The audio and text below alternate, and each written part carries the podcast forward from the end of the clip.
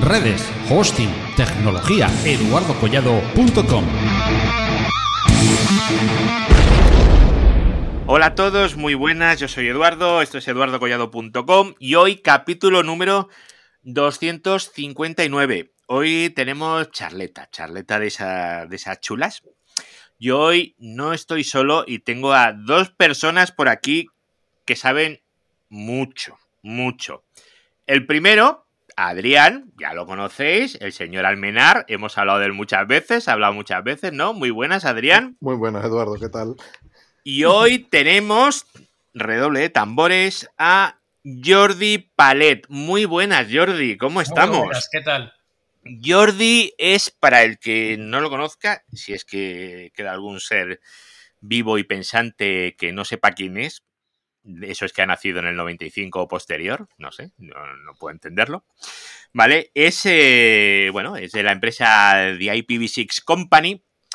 Es una persona que lleva trabajando en el desarrollo de IP versión 6 desde el año 97. 99, prácticamente, sí, sí. ¿Vale? O sea, eh, empezó en el siglo XX. Cuando la gente no sabía qué era eso de IP versión 6, Jordi estaba escribiendo papers ahí en el IETF. Y bueno, si entráis en su web, que es eh, theipv6company.com, ahí tenéis la de Dios de cosas para rebuscar. Y bueno, y yo a Jordi, pues le conocí hace mucho tiempo en una reunión que yo aparecí por ahí de oyente. Luego nos reunimos en un sitio y, bueno, y desde entonces pues eh, Snox y bueno, más cosas que nos hemos ido viendo. Y hoy nos hemos juntado para debatir un poquito sobre IP versión 6, para que Jordi nos ponga un poquito al día de cómo está la situación en el mundo, porque el mundo no es solo España, es mucho más grande. Y luego también está aquí Adrián, que ha estado una temporadita fuera de España y entonces pues ha visto cosas que no creeríais sobre IP versión 6 y nos la va a trasladar. Así que, chicos, cuando, cuando queráis, ¿cómo veis, cómo veis la situación de nuestro queridísimo IP versión 6 en España? Eh, te digo una frase. Venga. Uno no puede ser profeta en su tierra, lo juro. He puesto en marcha proyectos de IPv6 o he hecho formación a clientes o cursos gratuitos en probablemente ya he sobrepasado los 150 países. En España he hecho muchísimo también, pero es donde menos despliegue real he conseguido. Incluso en países eh, de la esquina más perdida del mundo, como te puedo decir Vanuatu, que es el lugar más alejado donde puedes viajar desde España, eh, mm, he hecho más o he conseguido más que en, España. Pero bueno, tiempo al tiempo. Es complicado, es muy complicado, es muy complicado. ¿Por qué crees que la cosa está así? ¿Por qué no hace, no, no nos movemos? Al final, al final, eh, mi punto de vista y, dicho por, por, eh, eh, gente de dentro de las compañías que no se mueven, obviamente, hmm. es que suelen ser decisiones de marketing, decisiones de ejecutivos. No, es muy raro que sean decisiones contrarias a IPv6 de ingenieros. O sea, yo creo que no hay ingeniero hoy en día que no lo tenga clarísimo eh, aunque hay por ahí todavía algún negado de IPv6, pero bueno, es muy raro. Eh, pero, pero bueno, cuando una multinacional, eh, que son las que suelen ir más retrasadas en el caso español, tiene direcciones IPv4 o está desplegando IPv6 en otras partes del mundo y, y trae las direcciones que le sobran aquí, pues claro, evidentemente no le interesa y hasta que no llegue uno que sea competidor suficientemente importante, no va a dar el salto. De hecho, hay, un, hay una presentación muy buena de, Jeff Houston que preparó para el RIPE de Marsella, que nos pilló a, a Joao Damas, a Jeff Houston y a mí. Nos juntamos de puñetera casualidad. Eh, eh, bueno, primero estaba Jeff y yo, nos juntamos, coincidimos de casualidad en el aeropuerto de Barajas y habían cerrado el, tráfico aéreo en, Marsella íbamos a volar para allá y estábamos en tierra sin saber cuántos días íbamos a tardar y, y Joao volaba al día siguiente y, y los trenes tampoco circulaban en Francia, eh, con lo cual prácticamente al final tuvimos que coger tren hasta Barcelona y desde allí eh, coche de alquiler los tres para llegar a Marsella. Bueno, pues durante el trayecto de tren, eh, Joao terminó la presentación que iba, perdón, Joao, eh, Jeff terminó la presentación que iba a hacer para el RIPE y era precisamente, y, me, estuvo comentando y, preguntándome un poco mi, punto de vista, hmm. y era precisamente explicar por qué en algunos países IPv6 se despliega antes y en otros no. Hmm. Y la conclusión al final es que no es ni porque sean países ricos, ni pobres, ni por el nivel de vida, ni por cosas de ese tipo, sino porque cuando llega uno suficientemente significativo, que no necesariamente es un operador dominante a veces, ¿eh? pero es un operador que crea un cierto impacto, todos los demás se ven obligados a acelerar sus planes. Y está comprobadísimo. Eh, te puedo comentar eh, anécdotas eh, que, son absolutamente increíbles y te podría contar prácticamente de, cada país de Europa y de algunos otros países del mundo hmm. el por qué ha tenido ese despliegue IPv6, ¿no? Si quieres luego te, comento alguno en concreto. Luego, ahora me gustaría, Adrián, que nos cuente. porque en, Europa eh, que es lo que, lo que yo conozco, ¿vale? Yo tampoco, tampoco es que me dedique por ahí a viajar por el mundo, pero en Europa tenemos una, una idea bastante europocentrista, ¿vale? De que nosotros somos un poco el ombliguito del mundo y que somos los que estamos más avanzados en ciertas cosas. Pero eh, Adrián ha estado ahora un, bueno, unas semanas en Latinoamérica y, y no, y no. La verdad es que a mí me ha dado un baño de, realidad monstruoso según me iba mandando los pantallazos de sus direccionamientos. Cuéntanos un poquitito, Adrián. Sí, a ver, eh, bueno. Eh, es muy gracioso, sobre todo el despliegue. Eso lo he comentado contigo en algunas fotos. Eh, tiene mucha gracia que el despliegue, por ejemplo, en Latinoamérica de la fibra óptica que tanto conocemos aquí, que aquí va toda canalizada por bajo tierra, allí es toda entre postes aéreos. claro, es mucho más económica, porque también la, gente que la compra, pues no tiene los mismos recursos que tiene en Europa, no son los mismos, el PIB no es el mismo, la gente no gana lo mismo y no pueden pagar lo mismo por un, servicio de fibra. Entonces, claro, los, los costes de obra civil al final es lo que mete el mayor coste del despliegue de una red. Pero lo interesante es que a pesar de, que, bueno, muchas veces se comenta, ¿no? Que el despliegue IPv6, que el coste de los equipos, que el, coste de reeducar a los ingenieros o de entrenar a la gente de soporte para poder... Eh, mentira, mentira. O sea, no es verdad. O sea, queda demostrado que no es cierto cuando tú eh, llegas a un país de estos. Mm, yo voy a poner el caso de uno, Brasil. Eh, compré una tarjeta SIM de cada operador y la probé. Eh, simplemente fue probarlo y en todos los tres operadores, los tres principales de Brasil, los tres me daban IPv6.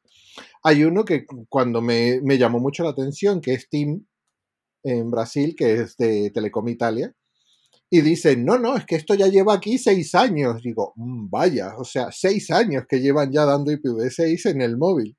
Y aquí en España es como que, oh, hemos visto un IPv6 con un operador, dígase Digi, dígase quien sea. Y es dificilísimo tener un, servicio con IPv6 eh, cualquiera. Y allí es que todas las conexiones de Wi-Fi tienen IPv6. Todas las operadoras, tanto de fibra en casa como en los móviles tienen IPv6, entonces, tanto que se habla aquí que dicen el coste de entrenar al soporte, el coste de educación y de ayuda para los ingenieros para que se entrenen para IPv6, que ahí no está el coste realmente, o sea, esto es simplemente unas ganas de hacerlo o no hacerlo. Yo no lo veo de otra forma, porque allí los ingresos son mucho menores, la ganancia por usuario allí es mucho menor, muchísimo menor aunque sean unas economías mucho más grandes, eh, que puedes decir, no, pero es que Brasil tiene 230 millones de personas y claro, tú te imaginas todo lo que ganas con 230 millones. Ya, ya, pero por ejemplo, no es la misma cantidad de, de tendido de fibra óptica ni de antenas de telefonía que hay que poner en España que las que tienen que poner en Brasil, coño, que cada antena si te cuesta, digamos, 10.000, ellos tienen que poner 100.000 cada uno de ellos. Aquí en España tenemos 100.000 para toda la península, o, no, o, ni siquiera 80.000 era el número. Y allí ellos tienen 100.000 cada uno y no cubren nada. Y, si, tienen que seguir todavía para dar una cobertura de verdad, ampliando en 50.000 más cada uno. Entonces dices, tienen otros costes, por lo que esto de que el IPv6 es un problema económico, no es un problema económico. O sea, la única manera que se, yo veo que se termine de implementar eh, en España es cuando el, el IPv4 sea un problema económico. ¿Cómo lo ves, Jordi? A ver, yo precisamente donde más trabajo desde hace muchos años probablemente es en general en Latinoamérica, ¿no? Y, es verdad que, en cierto modo eh, no es un problema económico, o por lo menos en los últimos años ya no lo es, eh, como decía antes, es un problema más de decisión ejecutiva, de decisión de marketing a veces, eh, o de que IPv4 todavía no les está costando dinero, justo como acaba de decir Adrián. ¿Ok? Porque si tienen direcciones suficientes, eh, pues probablemente en la red fija al menos no tienen que poner en marcha Carrier Green NAT, que es uno de los costes. Y ojo que coste ya no es mm, necesariamente el coste de los equipos de Carrier Green NAT, sino el coste del helpdesk, de resolver problemas por culpa de incidencias del carrier green ¿Ok? Sí es verdad que sigue habiendo un coste importante porque aunque parezca mentira, todavía hace falta mucha capacitación al respecto de IPv6. Porque sí es verdad que se están haciendo despliegues en muchos sitios, pero también es verdad que si lo miramos al detalle, si lo miramos con lupa, muchos de esos despliegues tienen problemas importantes de cambio de chip, como yo digo, de cambio de mentalidad.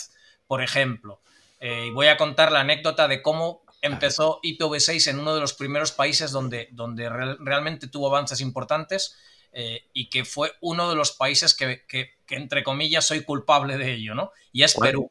Perú. Hmm. Eh, Perú, la cuestión es que desde que el ACNIC prácticamente fue fundado, no sé si fue año 2001, 2002 más o menos, yo creo que fue luego en el año 2003-2004 que me invitaron a uno de los eventos del ACNIC, no sé si era el segundo o el tercer evento del ACNIC. Sabéis que todos los RIRS hacen dos eventos por año normalmente eh, para dar un curso de IPv6. Eh, a partir de ahí surgió la idea de por qué no hacíamos, eh, además de una jornada completa que se hacía si el evento empezaba todos los, lunes, el domingo anterior hacíamos una jornada de 8 horas hands-on de IPv6, es decir, manos al teclado para, para, que realmente no fuese solo teoría. Entonces yo me montaba una red wifi, me montaba un túnel con IPv6, etcétera, etcétera, el sábado por la tarde y el domingo lo tenía el curso el día completo. Y esto lo estuve haciendo durante, pues no sé, quizás 10 años, o sea, ya he perdido la cuenta, pero probablemente han sido muchos años de hacer ese curso en todos los LACNIC. eh, Además montamos lo que llamamos el IPv6 Tour, que fue, pues como se dice de las bandas de rock que hacen un tour, pues esto fue en cada país de Latinoamérica. Eh, hacíamos eh, tres días de capacitación y íbamos rotando país por país. A lo mejor yo me tiraba dos o tres semanas por allí, hacíamos una serie de países, al cabo de un mes otra, otra serie de países y así me recorrí todos los países. Eso era además de los eventos del ACNIC. Pero concretamente lo que ocurrió es que en el evento del ACNIC que se hizo en Lima, en uno, no sé si fue el primero o el segundo que se hizo en Lima, eh, coincidí con el director general de lo que era una nueva compañía de Telefónica allí, que era Telefónica eh, de Empresas de Perú. Y que como era una, una empresa naciente allí, tenía una infraestructura nueva, les habían puesto una red relativamente sencilla de MPLS y cuando yo estaba montando el túnel me dice, bueno, es que nosotros tenemos MPLS, tal, podríamos... A ver, este operador es el que da o el que patrocina el enlace para, la red del evento en el hotel, ¿ok? Porque siempre que se hace un evento, pues normalmente el hotel no tiene capacidad y se buscan enlaces adicionales. Bueno, pues eh, este señor, que era el director general o el director comercial, no me acuerdo muy bien, me dijo, mm, oye, en lugar de tal, ¿por qué no lo montamos directamente en la red? Y le dije, si me dejas, lo ponemos en marcha en un momento. Y configuramos eh, IPv6 en la red de Telefónica de Perú sin ventana de mantenimiento ni nada. A ver, era, sabes que poner IPv6 en MPLS no tiene, no tiene problemas, ¿no? Sí. Eh, LACNIC asignó el prefijo, todo sobre la marcha. Eh, hablé con TIUS, que es la, la, red de tránsito internacional telefónica, con las personas de contacto. Oye, que necesitamos tránsito IPv6 de esta noche para mañana. Eh, además, lo tenemos que hacer ya, lo tenemos que probar. Todo esto en medio de un fin de semana. Eh, total, que se quedó en marcha IPv6 en Telefónica de Perú. Y a partir de ahí, cuando ellos empezaron a comprar CPS, que en aquel momento solo tenían ADSL, dijeron, oye, pues vamos a pedir ADSL y sin planificarlo, sin estudiar, perdón, vamos a pedir IPv6 en los CPS ADSL, sin planificarlo, sin estudiarlo ni nada, empezaron a montar Dual Stack. Pero claro, una, una decisión ejecutiva, que es lo que... Es, eso fue justo lo contrario de lo normal. Claro, claro, claro. A ver, en realidad, en realidad fue una decisión... La decisión ejecutiva fue ponerlo en el core. El que luego se pusiese, eh, se pusieran CPS con Dual Stack, eh, ahí ya no lo tengo claro porque ya no fue un tema mío, sino que fue un tema que surgió al cabo de varios años, porque como ya estaba IPv6 en el core, pues ¿por qué no? Hmm. ¿Ok? Y por ejemplo, ahí lo que pasó es que entregaban un barra 64 a cada usuario. Y por eso digo que sigue habiendo muchos problemas de capacitación. Y eso de que entregan un barra 64 sigue ocurriendo en muchos países. Y es por falta de capacitación, por el cambio de chip, por no entender realmente cómo funciona IPv6 comparado con, con IPv4. Entonces, eso es eh, un, un, ejemplo clarísimo de que efectivamente hay muchos países en los que se ha hecho mucho mejor, también han tardado más, pero países que han sido muy, digamos, muy lanzados, pues habrá cosas que se hayan hecho mejor y otras que se hayan hecho peor. Y ese es el, el, ejemplo que ponía en Perú. Y de hecho, lo que ha ocurrido en Perú es que cuando han empezado a hacer el despliegue de GPON, eh, les, han, les han adelantado los competidores porque lo han hecho mejor y han crecido más en tráfico IPv6 los competidores que el que inicialmente había sido el primero. ¿Qué decías, Adrián? Hombre, que tenía gracia eso de, de lo que dice del barra 64. Hmm. Eh, por ejemplo, en la red móvil, en el caso de Brasil, yo veía casos de que se, ponía, se daba un barra 60. Vale, que no es, no, sí, que no es, no es un, no es no, algo es, del está todo, mal configurado eso, evidentemente. Claro, Pues pero- eso demuestra la falta de capacitación. Claro, pero esto, eh, no voy a decir el operador, pero había uno que daba un barra 60. Después, después, sin embargo, tú veías en las conexiones de fibra que ellos daban un barra 56 y entonces de ahí se daba un barra 64 a las redes que tú Pues quisieras precisamente la un- el, el único caso en el que hay que dar un barra 64 en cada PDP context es en la red móvil. O sea que justamente ahí no tiene sentido que des un barra 60 porque además es, es probable que muchos móviles con un barra 60 se vuelvan locos y no funcione. No, O sea, le dan, incluso- dan un barra 60 para que coja un, uno del barra 64. no, pero es que hay pero muchos me imagino móviles que, que- no me lo van a coger bien. Claro, pero me Porque imagino, esperan solamente un barra 64. me imagino que en ese caso lo, hubiera, lo habrían hecho porque, yo qué sé, te- tendrían unos equipos que esperaban que, que yo qué sé, que fueran routers 4G o conexión No. inalámbrica. No. Es por, por falta de conocimiento y está mal hecho. Y probablemente eso les crea problemas. Fíjate, Mm. es algo que yo no había oído y que no, que no sabía. Yo nunca he visto un barra 60 en producción. No, a ver, hay, hay operadores que entregan en redes fijas barra 60 a través de DHCP, V6, Prefix Delegation, etcétera, etcétera. Mm. Porque dicen que un barra 56 sigue siendo mucho. Sí. Pero en la red móvil es precisamente donde no puedes entregar porque en la red móvil no se soporta DHCP V6PD, que es como un barra 60 va a funcionar. Claro. O sea que a eso demuestra justo lo que yo estaba diciendo de que el que se esté desplegando IPv6 en algunos países no está contraindicado con que se esté haciendo bien o con que sí que realmente hace falta todavía invertir en capacitación. Es verdad que a nivel de coste de equipos ya no existe ese problema, en general. Es que la gente piensa en IPv4. Piensa en IPv4 e intenta Piensa en- traducir. Y Claro. no puedes traducir. No, si, si cuando piensas en IPv6, la manera más sencilla de ver IPv6 es pensar en bloques y prefijos. No puedes pensar en... No puedes pensar en direcciones. No, no puedes pensar Claro, en eso es. porque Porque, porque, a ver, porque la cabeza no te da. Tú tienes que pensar en prefijos. Un 64, un 62, un 128, un 56, un 48. Y simplificarte la vida. ¿Cuántas redes necesito?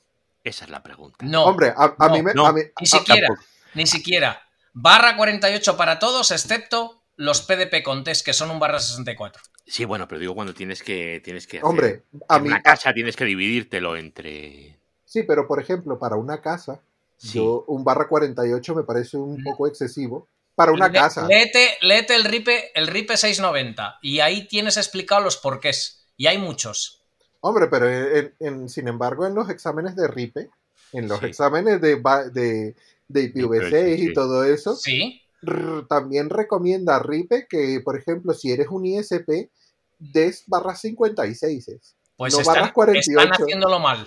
No Pues conocía no. eso, pero eso es un error gravísimo. Sí, pues lo Y además me extrañaría que digan los- eso y no hagan leer el RIPE 690. mm, Además, el examen ese lo hemos aprobado los dos. Efectivamente, Pues- lo hemos hecho hace nada. y una de Pues- las cosas que recomienda RIPE, es más, en sus test, en, su, en, su, en la web de, de, Sí. De, de testing de RIPE, que te dicen, que te dan el curso, Pues te es dicen, un error gravísimo. Y hay Yo me lo anoto, RIPE para esto. 690. RIPE 690. Me lo voy, vamos, A ver, aquí no está. digo, no digo que, que sea un delito gravísimo, gravísimo, pero es bastante grave.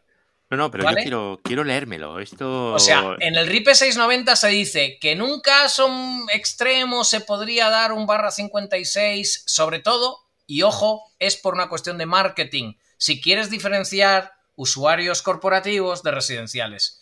Pero no porque vayan a faltar direcciones, no por, no por nada, sino porque además entregar un barra 48 simplifica el diseño de tu red, porque si no tienes que diferenciar eh, las asignaciones en el BRAS de clientes corporativos de residenciales, etcétera, etcétera, etcétera. Igual que en el RIPE 690 se menciona que lo lógico en IPv6 es que utilicemos direcciones, perdón, prefijos persistentes, no direcciones. Y persistentes aquí es lo que llamamos en IPv4 estático, pero es, es incorrecto hablar de estático. Es persistencia lo que se busca. Eh, yo estoy todavía aquí, eh, asimilando lo, de, lo del 690. No, no, no. me has pillado ahí. ¡Zas! Digo, hostia, esto me lo tengo yo que estudiar. A ver, hay otros documentos eh, que te dicen lo mismo. Y si le preguntas a Jeff Houston, te- que es extremadamente conservador, te va a decir que no, que hay que entregar barra 56. No le conozco y tengo que solucionar esa carencia. Eso se, solu- se soluciona. Porque a ti y a Joao, sí. Pero a este hombre no le conozco y me parece una carencia intolerable. Yo con Jeff he tenido unos debates de este tema, incluso en público, ¿eh? o sea, ya no digo en privado, sino en eventos de IPNIC, eh, sentados los dos en una mesa de debate o haciendo presentaciones y los dos terminar casi a- a- con las manos al cuello del otro por este tema. ¿eh? Pero vamos, o sea, yo he hecho, yo he hecho un Excel donde, donde justifico que aunque fuésemos tan incapaces de que desperdiciásemos la mitad de las direcciones IPv6, asignando no a cada hogar, sino a cada humano del planeta, le asignásemos eh, un barra 48 y se lo llevara a la tumba cuando se muriera, suponiendo que viviera 100 años, tenemos direcciones para casi 500 años. ¿Alguien cree, alguien cree razonablemente que no vamos a tener otras razones que no sean espacio para no tener que actualizar la- el, el protocolo IP, no digo en 50, pero en 100 años? Probablemente sea antes, ¿eh? pero bueno, no lo Pero- veremos. pero eso significaría que entonces el IPv6, como lo conocemos y como se enruta hoy en día, No, que, no, que ponemos un 2000 barra, Barra barra tres. 3, tendría que ser eh, abierto totalmente, un 00. Claro, pero es que eso, eso es como lo hemos definido en IETF. En IETF hemos asignado provisionalmente un barra 3, pero hay otras 7 octavas partes del espacio IPv6 para asignar cuando veamos que haga falta. Lo que pasa es que IETF no le entrega a IANA todo de golpe por, por si acaso o por lo claro. que pueda pasar. No, por, por cierto, que, que quede claro aquí para los que oyen, los que están oyendo el podcast, Geoff Houston, que se refiere Jordi, es el jefe científico de APNIC. De APNIC, sí. Sí. Y además es el que tiene eh, una web muy conocida que es el CIDR Report y potaru.net, por si acaso. y etcétera, etcétera. O Sí, sea, a lo mejor le conocen indirectamente. sí, sí, sí, seguro, seguro. Mm. Pero bueno, a ver, sí, podemos hablar del direccionamiento del barra 48 para cada humano, pero realmente yo te digo, a ver, yo, un- tengo un barra fuente 50 para y- exagerar, ¿eh? No es- yo no tengo es- un barra 56 en casa y lo distribuyo en red de invitados, red de IoT, red de no sé qué, y es que dice, es que tengo todavía, tengo 16 barra 64 y no gasto ni, ni, ni 4 y eso que hago lo imposible por gastarlo. Claro, pero es que ocurre una cosa, es que uno de los mecanismos de asignación de direcciones que está definido por IETF es en lugar de entregar un barra 64 a cada subred, también puedes entregar un barra 64 a cada interfaz. Claro. Sí. ¿Por qué? Porque cada vez va a ser más habitual que quieras hacer una separación automática por temas de seguridad o por temas, eh, por ejemplo, de que tengas en, en una interfaz luego máquinas virtuales y que cada una necesita su IP, etcétera, etcétera, etcétera. Bueno, por, por eso en el data center entregamos un barra 64 por, por servidor. Exactamente. Bueno, más O sea- que por servidor debería ser por interfaz, pero no sé si, si los que servidores tiene- es que Tienen una interfaz. Es que tienen una interfaz solo. Vale, Entonces Vale. le damos un barra 64 a, a la interfaz pública es. esa. correcto. Hombre, Pues y- eso y- está escrito, eso, eso está descrito en un RFC relativamente reciente, que no soy coautor, pero sí que he contribuido al mismo, eh, porque muchas veces contribuimos más a los RFCs de otros con comentarios, incluso redactando texto, eh, aunque no seamos eh, coautores, ¿no? Es decir, eh, IETF no se trata de decir, a ver cuán- en cuántos RFCs soy coautor, se trata de contribuir a, a- a lo que haga todo el mundo, ¿no? Eso es lo suyo. Y se Hmm. llama Unique eh, Unique Prefix per Host o algo así, que en realidad debería ser per interface, pero bueno, RFC.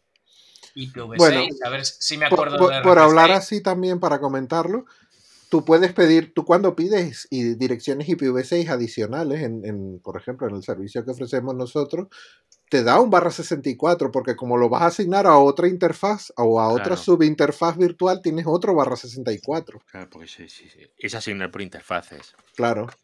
Sí, el concepto es ese. Mm. Claro, pero es que también es, es como dice Ripe, tú piensa en bloques, piensa en prefijo, no pienses en, ah, te doy una IP, entonces te doy un barra 128, no, hombre, no. Ya, pero si la gente no es capaz de dejar de pensar en RP, ¿qué quieres? Que empiecen a No, pensar es que el ahí problema en- es que piensan en direcciones, no en prefijos. Claro, Ese es el problema. RFC 8273, Unique IPv6 Prefix per Host. 82, 8273. Pues a las notas del programa se va. Sí. Bueno, lo, que estábamos hablando, pues eso, que a mí me impresionó que en Latinoamérica, estando ahí probando cualquier wifi en la calle, no todas, porque vamos a ver, muchas veces la gente lo que hacen es montar una wifi encima y, y le ponen su propio gateway y dejan todo IPv4 solo.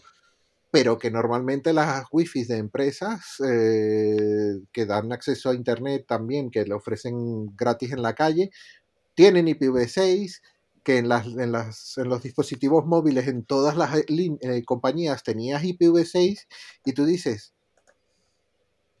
una palabrota y dices, ¿por qué en España no hay nada así? O sea, no me puedo creer, o sea, estamos hablando de evolucionar, de vamos a gastar fondos europeos para la digitalización. Hostia, pero es que las empresas españolas, eh, las mismas empresas de telecomunicaciones son las que nos están hundiendo en la miseria de no evolucionar hacia el futuro. Porque sí, vamos a, gast- a invertir en cosas, pero no tenemos algo tan básico como una cosa para el futuro, para hacer eh, más negocios, para hacer cosas de IoT y tener muchos más dispositivos conectados y no tanto CGNAT y menos problemas de congestión en la red y todo. ¿Me dejáis abrir una. ¿Cómo se dice? ¿Una fruta? ¿Una manzana? Sí. Un, sí, Un un melón. Un melón. Un melón. Pero, hombre, ¿para qué usar IPv 6 pudiendo comprar IPv4? Ahí lo dejo. Hombre. Luego seguimos con eso si queréis. Luego, si quieres, te contestamos a eso, ¿vale? Sí. Eh, luego, luego a sí, ver. Hay, hay, yo creo que, que- que vosotros conocéis que en el 2011 se publicó un, un decreto ley en España, eh, creo que fue el 29 de abril de dos- 2011, me costó 10 años. De llamar todos los años a la puerta del ministerio correspondiente de turno en ese momento, no me acuerdo ahora cómo se llamaba, porque como cambia con cada gobierno el nombre del ministerio, ya estoy perdido. Pero básicamente yo llamaba todos los años a la puerta del ministerio desde el 2001, desde que empecé además a organizar los eventos de IPv6 en España, en el 2001 en el Escorial fue el primero. Eh, y yo les decía, oye, que esto hay que hacer algo. Por lo menos a nivel de administración pública no podemos seguir comprando dispositivos que no tengan soporte IPv6, porque es con los impuestos de todos. Es decir, es cometer un delito con los impuestos de todos. Comprar equipos que dentro de tres años eh, los vamos a tener que cambiar cuando tienen que durar cinco años en la red, por, poner un ejemplo, ¿no? Bueno, pues eh, efectivamente en diciembre del 2010 me devolvieron la llamada por fin eh, diciéndome, venga, ahora sí, ahora sí, después de 10 años que llevas aquí con el tema, eh, ¿qué crees que debemos de plantear? Y entonces yo planteé una serie de puntos, como 20 o 30 puntos, para, legislar al respecto. Ojo que no pretendía en ningún momento, porque además no me parece lógico, eh, hasta cierto punto, eso lo contesto también ahora, legislar en la industria privada. Yo creo que el sector privado debe hacer lo que quiera, pero lo que sí que está claro es que lo que es con dinero de todos, tiene que hacerse con la tecnología actualizada o la que va a venir inmediatamente, porque si no estamos tirando el dinero. ¿Ok? Entonces, eh, desafortunadamente de esos X puntos que yo puse, solo se tomaron 10.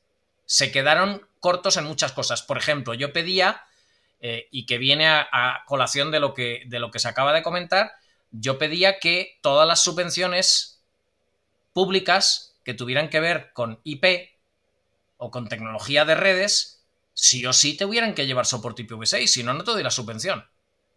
¿Para qué voy a invertir fondos públicos en hacer un proyecto de despliegue de lo que sea, digitalización de lo que sea, o redes wifi públicas o lo que sea, y no obligar a que sea con IPv6? No tiene ningún sentido. ¿Eso no lo metieron? Eso no lo metieron.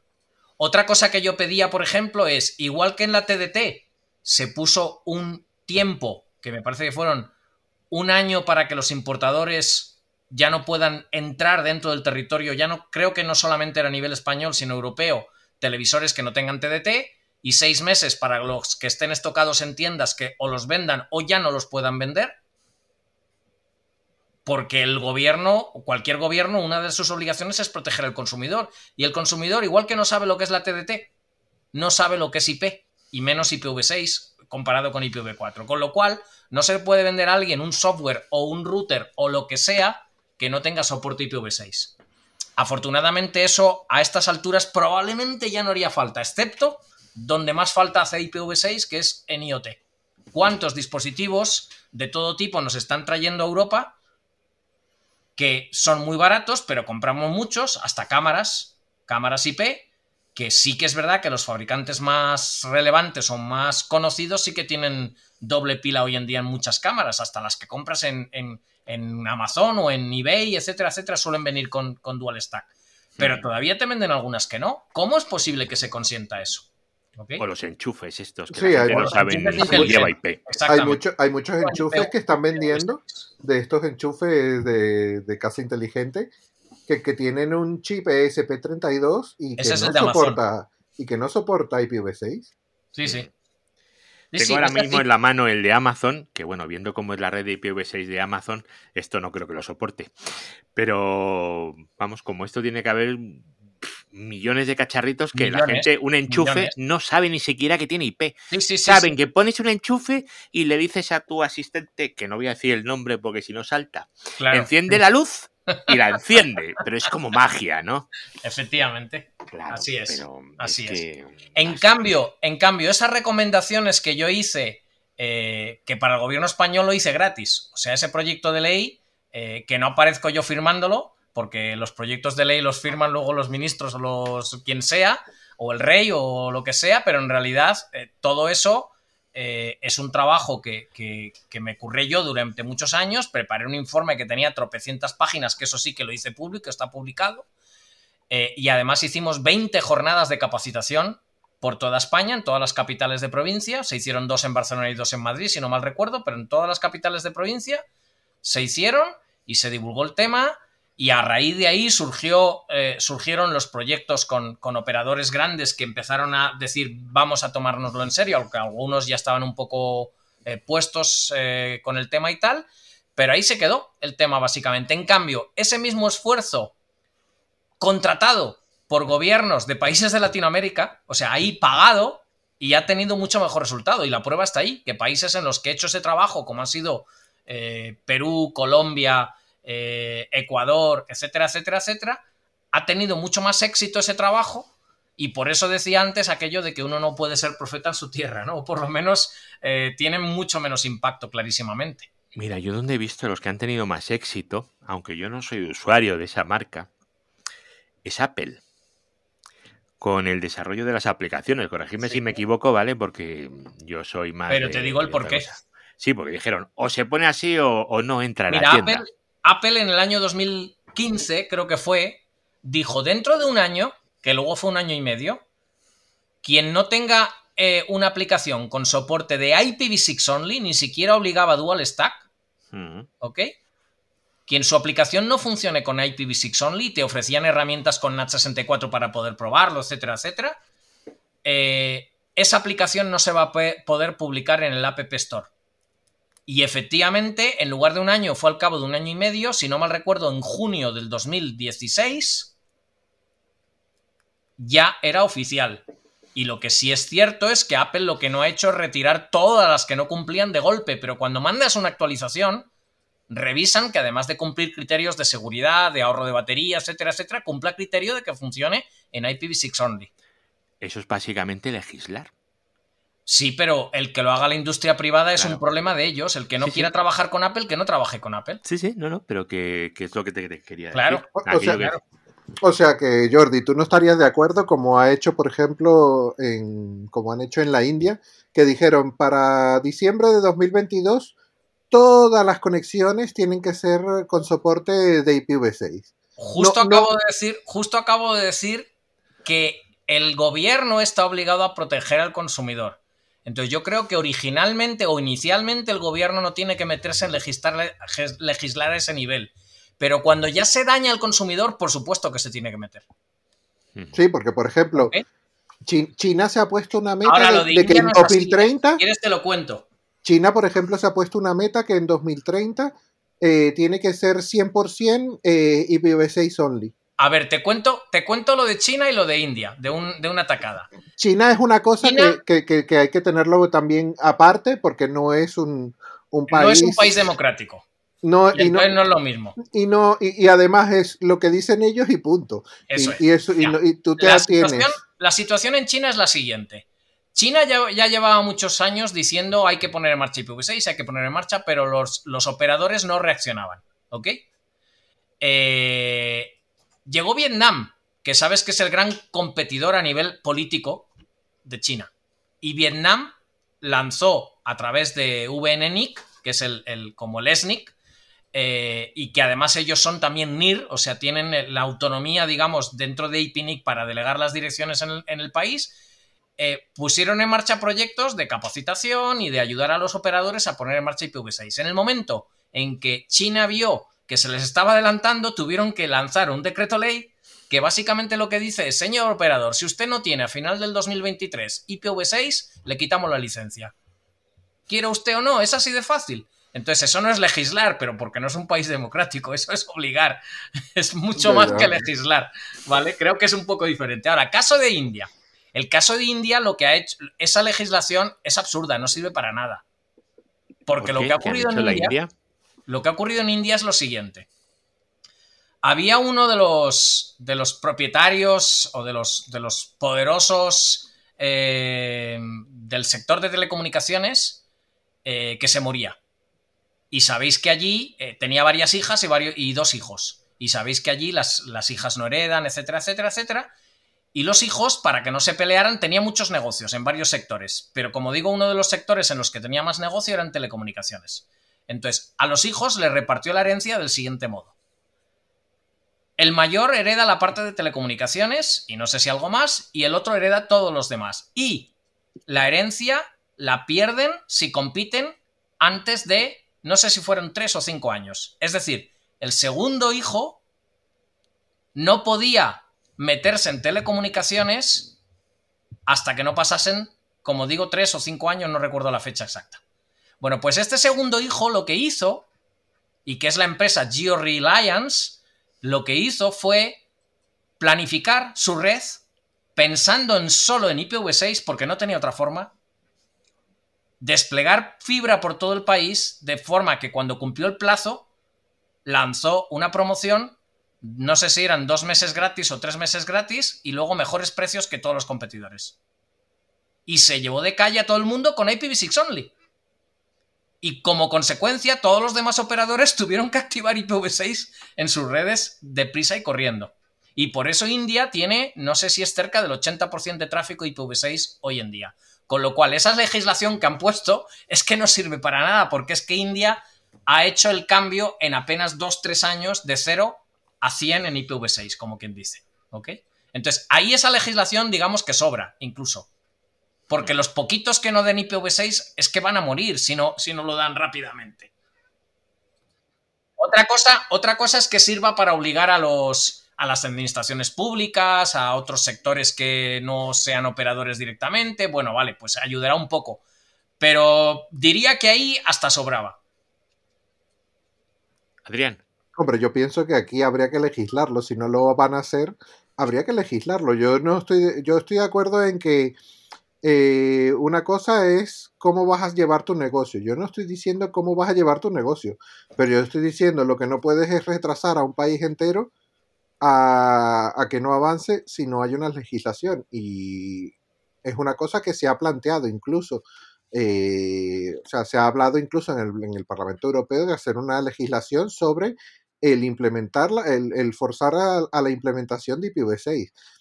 Viendo ahora mismo la página de Google que llevan ellos sus estadísticas de acceso, es que ahora ya, ya no es que éramos, antes éramos los penúltimos porque los últimos era Italia. Italia ya ha subido ya nos ha pasado. Ya hacen el doble que nosotros, cuando estaban hace cuestión de, un año por detrás de nosotros. Entonces no podemos empeorar ya. O sea, no, ya estamos en, la cola de. Te puedo hasta contar Europa. en Italia también, si quieres. Pero ya estamos en la cola de Europa. Entonces dice, eh, claro, ya uno se empieza a mosquear, dice, es que ya, es que tiene que empezar a moverse esto de alguna manera u otra. Hombre, una de las cosas eh, que además eh, no se aceptó con las propuestas que yo hice para ese proyecto de ley es el aspecto de que no bastaba con obligar que todas las compras públicas se hicieran con IPv6. Habría que haber puesto un plazo para cuándo se tenía que activar. Porque de nada sirve que en cualquier contrato de adquisición de routers o de redes o de servicios de telecomunicaciones sí que exigen IPv6, pero no tengan una fecha de activación. Y eso ha sido el porqué incluso a nivel eh, de redes de administración pública, no se ha activado IPv6.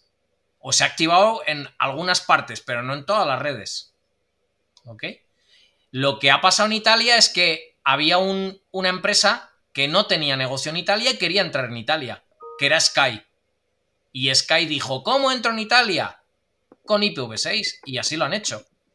Y es lo que os decía, justamente demuestra lo que os decía antes, que al final es con que haya alguien que pueda crear cierto impacto, obliga a todos los demás a ponerse las pilas. ¿Qué ocurre? Que algunos se podrán poner las pilas en meses y otros a lo mejor tardan dos años y mientras tanto están jodidos o caen por el camino. O sea, necesitamos a alguien que le parezca lo suficientemente interesante de España como para entrar y mover un poquito el tema. O uno de los existentes que dé el paso y entonces todos los demás van a tener que hacer el switch también. Es así. Es así, va a ocurrir. Una cosa interesante, las estadísticas de IPv6 que también yo no solo me baso en las de Google, también veo las de Apenic. Apenic tiene una, buena mm. cantidad de sondas y una buena cantidad para hacer esas medidas. Eh, por ejemplo, Indonesia ha pasado en septiembre de estar en el 0,5% de IPv6 a estar ya en a 12 de abril en un 9, casi 10%. ¿Sabes por qué se dan esos saltos? Porque la principal operadora ha empezado a implementar IPv6 y lo está extendiendo por su red. sí, pero no, no. Hay, hay, una explicación mucho más sencilla. Por cierto, APNIC no tiene sondas. APNIC utiliza un, un truco y es que hace píxeles de publicidad en Google y tiene un píxel que solo es IPv4, otro que es IPv6 y otro que es Dual Stack. Y tú ves anuncios de Google, de APNIC sin verlos y con eso detectas si tú estás accediendo con IPv4, IPv6 o Dual Stack. Es muy curioso el sistema. le cuesta impact. Como nadie pincha en un píxel que no se ve, no paga la publicidad, pero está recibiendo todas las estadísticas de eso. Es muy curioso. Invento, invento de, Jeff, de Jeff Houston, creo. Eh, bueno, la cuestión es que el, el, por qué cuando un operador activa IPv6, incluso aunque sea pequeño, eh, ese, ese, ese cambio de interruptor provoca unos saltos tan grandes. No es que sea un salto progresivo del 0 al 1, al 2, al 3%, sino que pasas del 0 al 9, al 10, al 15, al 50% de golpe. Pues muy sencillo. Porque los grandes proveedores de contenidos, dígase Facebook, Yahoo, eh, Google, con YouTube, Netflix. etcétera, etcétera, ocupan en las redes residenciales, ojo, que hay una gran diferencia con las corporativas, en las redes residenciales ocupan generalmente el 65 o el 70% del tráfico de Internet. Con lo cual, el momento en que los usuarios tienen un CPE con IPv6 activado, como los sistemas operativos de teléfonos móviles, de tablets y de ordenadores, salvo que lo hayan desactivado, tienen IPv6 por defecto, cada usuario activado implica que pasa de 0 al 65% de tráfico IPv6. Claro, pero no es, pero no es el número de rutas o el número, es simplemente el tráfico concreto de la peliculita de turno que como ocupa un montonazo, pues claro, claro, no hablamos, no hablamos, de no hablamos de número de sitios web, no. hablamos de tráfico, pero al final ¿qué cuenta en internet? El volumen de tráfico, ¿no? Más que el número de sitios. Claro, a ver, esto, que comentaba yo de Indonesia eh, pasa desde en septiembre hasta ahora, o sea, cada mes, cada mes ha ido subiendo un 1%, y es según las medidas de APENIC, que ahí no estamos hablando del tráfico que contabilizan de los Netflix, ni los Facebook, ni nada de esto. Sí, sí, pero esas medidas, eh, ojo que lo que mide es que las medidas además hay que ponerlas en su correcta escala. No es lo mismo las medidas de APNIC, que son medidas de eh, usuarios que tienen capacidad de acceder a IPv6, no de tráfico. Si lo comparas con las medidas que te da Facebook o Akamai o Google, que sí que son medidas del tráfico que llega con IPv6 a su red. Claro. Claro, claro, esa es la diferencia. Aunque coinciden bastante, pero son medidas muy diferentes. Uno son los megas, la cantidad, y el otro son las conexiones. Eso es. Tú, ves, por las ejemplo. posibles conexiones a IPv6. Tú, ves, por ejemplo, en IPNIC, en, en, los stats de IPNIC, eh, que España está en un 3,93%. Italia ya casi en un 6,5%. Pero es que ves Portugal 38, Francia 41, Alemania 52, y tú dices, pero es que estamos alrededor de toda Europa Grecia. En, lo último. Grecia incluso muy alto. Grecia 52,7%. Grecia también fue culpa mía. Pero también tengo una anécdota en esos, la en esos países nadie vende IPs. Sí, claro que siguen vendiendo IPs, pero al revés, las venden hacia, hacia los demás, hacia los pobres. hacia nosotros. Porque, claro, es que. Bueno, a ver, mm, antes has hecho esa pregunta. realmente realmente no se puede hablar de venta de IPs. ¿Ok? Hablamos de transferencia de derechos, lo que pasa es que todo el mundo abrevia. Las IPs no son una propiedad, para empezar. Las IPs voy a leer, voy a leer un párrafo. uso. Voy a leer un párrafo, ¿vale? A ver. Que lo tengo aquí subrayado, ¿vale? Que dice, los RIRs han sido concebidos para administrar, distribuir y asignar los recursos según la necesidad. De tal forma que un LIR barra ISP tenga direcciones para poder conectar directamente a sus clientes basándose en la justificación de la necesidad. Las direcciones no son, por tanto, un bien con el que comerciar o hacer negocio. Me suena mucho ese párrafo. Te suena mucho este párrafo. Este párrafo lo escribió tal Jordi Palet, parece. Y por el ID del LACNIC parece que es febrero del 2022. No estoy seguro. Pone 2022-2 no sé si eso es febrero del 22, pero bueno, teniendo en cuenta que estamos en abril. Sí, sí. Julio no es. Eso es precisamente una propuesta para evitar eh, algo que se está haciendo con las direcciones y es que las, los, los RIRs eh, efectivamente han sido concebidos para administrar las direcciones. Eh, yo era totalmente contrario a las transferencias. El problema es que cuando una región como puede ser ARIN, como puede ser RIPE o incluso APNIC, aceptan políticas de transferencias, eh, para entenderlos, las políticas en los RIR son los mecanismos que define la comunidad para decidir cómo se gestionan los recursos. Los recursos son números AS y direcciones IPv4 y direcciones IPv6. ¿Ok? Entonces, eh, las propuestas de políticas las hace cualquier ciudadano que tenga interés en el tema y el objetivo debería de ser, por lo menos yo lo hago pensando así, el bien de la comunidad, no el bien personal de quien escribe la propuesta de política o de su negocio, de lo que sea, sino buscar qué es bueno para todos, igual que cuando escribes eh, un borrador de un, de un, estándar en Internet, etcétera, etcétera. Entonces, eh, yo era contrario, como digo, a las transferencias de políticas. Y al final, cuando vi que Arin, Ripe y Apinic tenían propuestas y de hecho tenían ya políticas aprobadas de transferencias, yo fui el primero que llegué a la CNIC y a Afrinic hice propuestas también en el mismo sentido. ¿Ok? Y en, en, en la CNIC, afortunadamente, aunque llevaban cinco años con propuestas que no entraban, que no entraban, la mía en dos meses entró. Entonces, eso es importante. ¿Por qué? Porque aunque estés en contra personalmente del concepto de las transferencias, si permites que haya tres regiones en el mundo que tengan transferencias y dos no, al final lo que estás es perjudicando a esas regiones.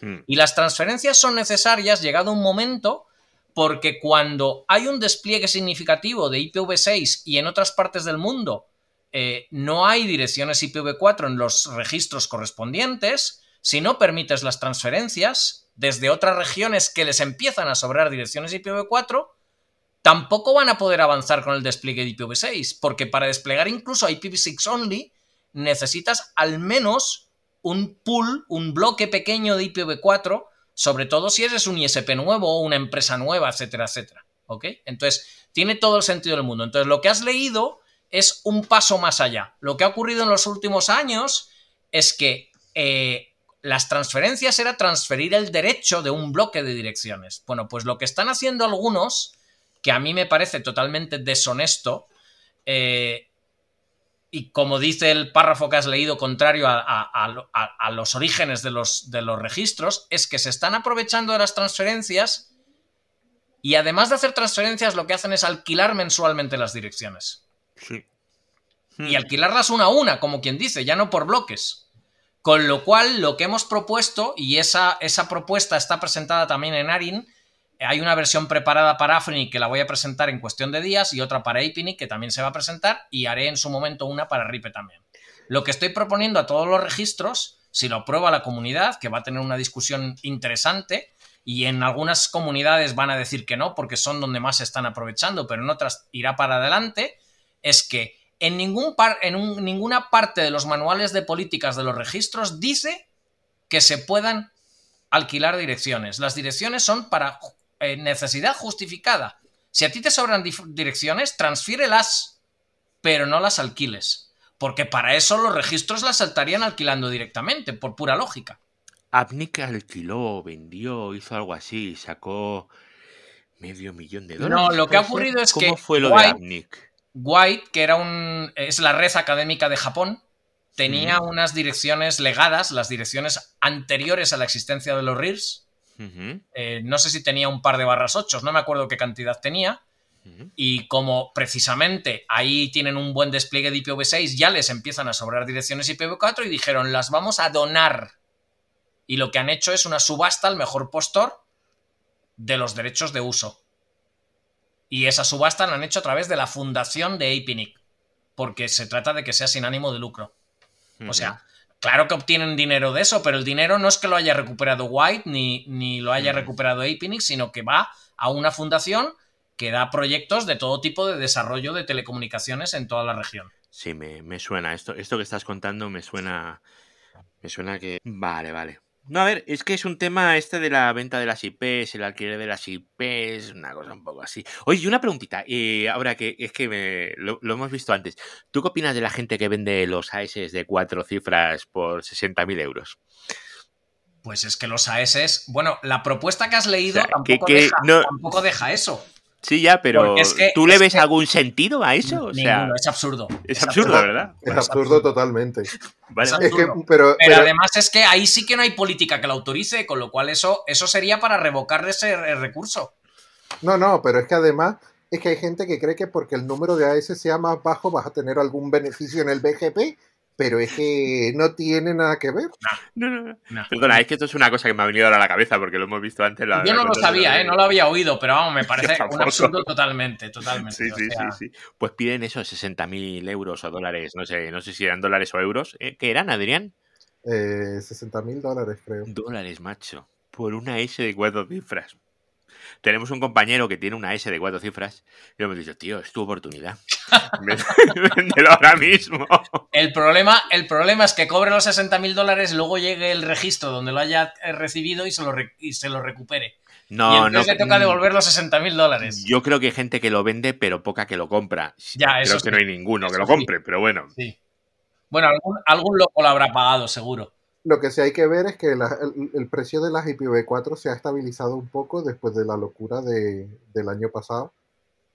Eh, hombre, se ha quedado estable en 50 dólares por IP. Con lo cual, un, un barra 24 está en la nada desdeñable cifra de 13 Y a mí eso me pasa un poco a Jordi, a mí eso me- me hierve la sangre, porque a ti te han dado un direccionamiento, te han, igual que no se podía cobrar por las IPs, tú tenías que poner en la factura gestión de las IPs o lo que te diera la gana, porque la IP no era tuya. Eso es. Entonces se está cobrando por algo que no es tuyo. Es como si yo me dedico a vender las plantas del vecino. O sea, me las ha dejado para que yo las riegue en verano, no para que yo las venda. No, porque la planta por lo menos es, es un bien que lo puedes tocar. Bueno, la, ya, la IP, la IP es, todavía, es todavía es un bien intangible. Ya, bueno, pero yo qué sé. Es contratas co- a la eh, gente. bueno, es que yo creo que es por la moda, como los NFTs. Bienes Sí. intangibles, bienes intangibles. Sí, sí, bueno, pero no es tan intangible en el momento en el que lo utilizas para hacer despliegues de, de Japón para, o hacer despliegues de lo que sea. No sé. Bueno, chicos, llevamos 56 minutos y 35 segundos, que yo creo que es... Yo creo que tiene que estar la gente ya, vamos, a punto, a punto de, de quedarse. Eh, pero no, no, yo... Nada, no sé otro día seguimos si quieres, ¿eh? o sea, Sí. sin ningún problema. Sí. ¿Algo queréis añadir? ¿Alguna, alguna cosa así? Despediros, Hemos divagado ponen lo- muchísimo, o sea que po- podemos tomar cualquiera de los temas de los que hemos hablado y sacar otra hora de ahí otro día, sin ningún sí, problema. se pueden sacar. Bueno, una vez yo recuerdo haber grabado un audio de 5 horas. Pero eso, eso es Luego un- lo eso repartes, ¿no? Sí, eso es un- si no- no, no, lo metí cinco horas seguidos, está, Guau. está colgado, pero eso es un despropósito. y encima hay gente que te dice, oye, que me lo he escuchado y a partir de la hora tres y media pasa no sé qué. Yo, venga, hombre, ¿qué me dices? no puedo, no puedo.